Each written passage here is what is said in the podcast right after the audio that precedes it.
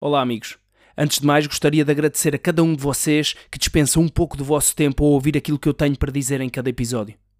De igual forma, gostaria de vos pedir que, caso tenham interesse nas temáticas que vou abordando, caso estejam inseridos em algum tipo de projeto que pretendam ver divulgado ou apenas queiram deixar uma mensagem ou comentário acerca daquilo que eu vou dizendo, sintam-se à vontade para o fazer. Podem fazê-lo através das nossas redes sociais, bastando para isso pesquisar por Remate de Anca, tanto no Facebook, no Twitter como no Instagram. Este projeto só faz sentido se tiver a participação de todos. Ele é de todos e para todos. Vamos a isso?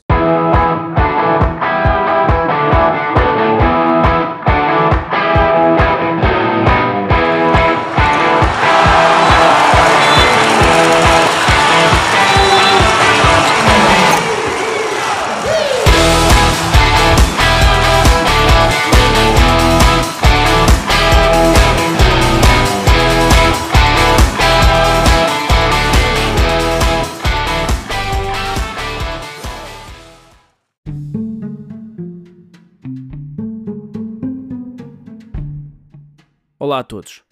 Depois de dias e dias a aguardar uma decisão acerca do futuro dos campeonatos, eis que é comunicado o cancelamento dos mesmos sem que seja proclamado qualquer campeão nacional. É uma decisão controversa, mas que na verdade já muita gente aguardava e que já vinha a ser especulada ao longo das últimas semanas. Depois do comunicado, foi o rebuliço generalizado nas redes sociais, com cada um a querer partilhar a sua opinião e a estratégia que deveria ter sido seguida. Se fosse eu, fazia assim. Dava para fazer desta ou de outra forma. Era melhor uh, se tivéssemos feito como os outros países. Houve também os que acham sempre que todo o universo conspira contra eles e que consideram que foi uma decisão política ou que apenas defende os interesses dos grandes clubes. Nada de novo, portanto. Tenho uma opinião muito pessoal acerca deste comunicado que, de resto, vai de encontro à forma como encaro as situações menos positivas ou mais complicadas que tenho enfrentado na vida. Limito-me a dizer que concordo com a decisão e a pensar já no futuro.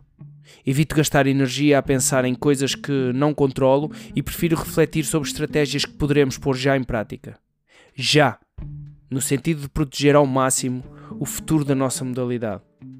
Vivemos tempos únicos e difíceis que colocarão à prova a nossa modalidade. Os clubes vão enfrentar grandes dificuldades e há que preparar e antecipar cenários no sentido de minimizar os impactos que são inevitáveis. É verdade que a decisão é super recente e que a poeira ainda nem sequer assentou. No entanto, devemos focar-nos mais em fazer algo do que em opinar sobre algo. Tem que ser já. Vamos ao que realmente interessa.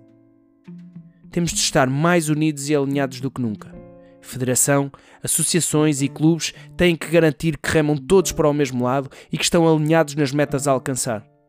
Temos que criar uma estrutura realmente cooperativa que nos permita manter o nível atual de qualidade da modalidade no nosso país e que garanta que os clubes com maiores dificuldades não ficam para trás nesta luta.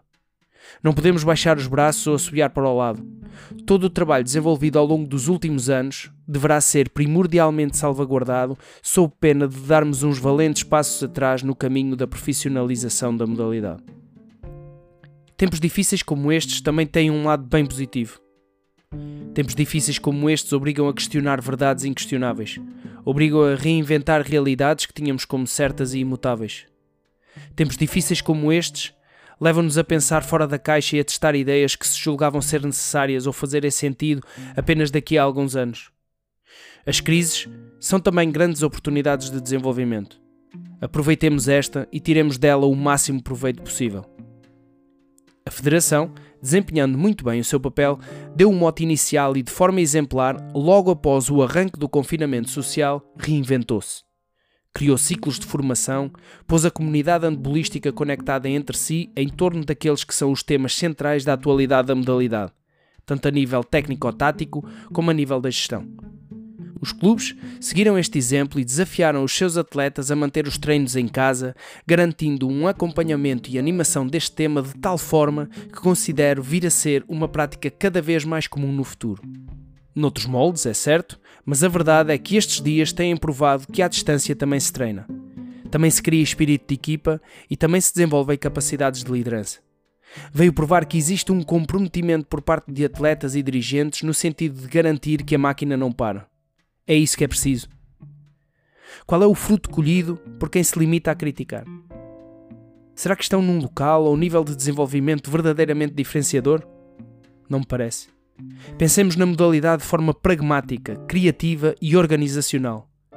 Pensemos na modalidade como algo que nos une ainda mais e que nos permita criar valor que possa ser colocado à disposição de todos de forma equitativa. Afinal, a única coisa que mudou em termos de campeonato foi o facto de a competição não ter sido disputada até ao fim e, consequentemente, nenhum clube ter sido declarado oficialmente campeão. Foi uma decisão histórica e inédita, provocada por algo igualmente histórico e inédito. Viremos a página.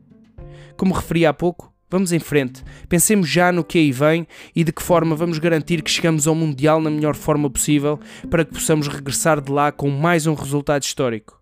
O handball merece, os adeptos merecem, o país precisa. Vamos com tudo. Força!